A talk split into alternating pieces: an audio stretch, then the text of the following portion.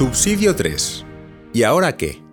Esteban, vamos a suponer que algo de lo que has leído o escuchado ha tenido resonancia en tu corazón. Vamos a suponer que de repente te quieres abrir, aunque sea remotamente, a la posibilidad de ser sacerdote. Supongamos que intuyes de algún modo que el Señor espera de ti algo más, o que viendo la enorme confusión y oscuridad en la que viven tantas almas, no te cierras a la posibilidad de entregar tu vida a Jesucristo y a su Iglesia. ¿Qué hacemos?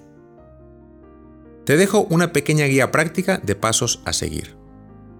En primer lugar, tratándose de una búsqueda de la voluntad del Señor, lo primero es custodiar la vida de gracia, sobre todo comunión y confesión frecuentes, para que el canal de comunicación entre Dios y tú estén siempre abiertos para que tu teléfono esté siempre en zona de cobertura.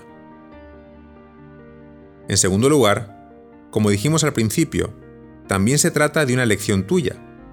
Por eso necesitas reservarte espacios de oración y reflexión, para descubrir en esa soledad interior lo que realmente hay en tu corazón y pedir al Señor mucha luz. En tercer lugar, ayuda mucho que te apoyes en buenas lecturas, especialmente el Evangelio, vidas de santos o testimonios de hombres y mujeres que han recorrido este mismo camino. Hay un libro que te recomiendo llamado 100 historias en blanco y negro. Lo puedes encontrar en internet en PDF. Es una recopilación de testimonios sacerdotales de todo tipo de personalidades, muy interesante y muy ameno. En cuarto lugar, Esteban, abre tus inquietudes y déjate acompañar por un hombre de Dios, que te ayude a escuchar la voz de Dios y la voz de tu propio corazón en medio de tantas otras voces. Puede ser tu párroco o cualquier sacerdote que te inspire confianza. Y en quinto lugar, participa en retiros, convivencias o experiencias con otros jóvenes donde puedas tomarte el pulso, ver cómo te sientes, compartir con otros jóvenes tus propias inquietudes.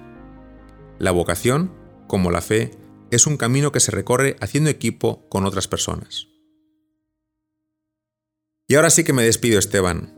Gracias por tu tiempo. Si alguna vez tuvieras ganas de hablar con un sacerdote sobre estas u otras preguntas, no tengas miedo de acercarte con el padre de tu parroquia. O si quieres, me puedes buscar en Instagram, pjuliuslc. Cuídate mucho, no dejes de rezar por mí y por todos los sacerdotes del mundo.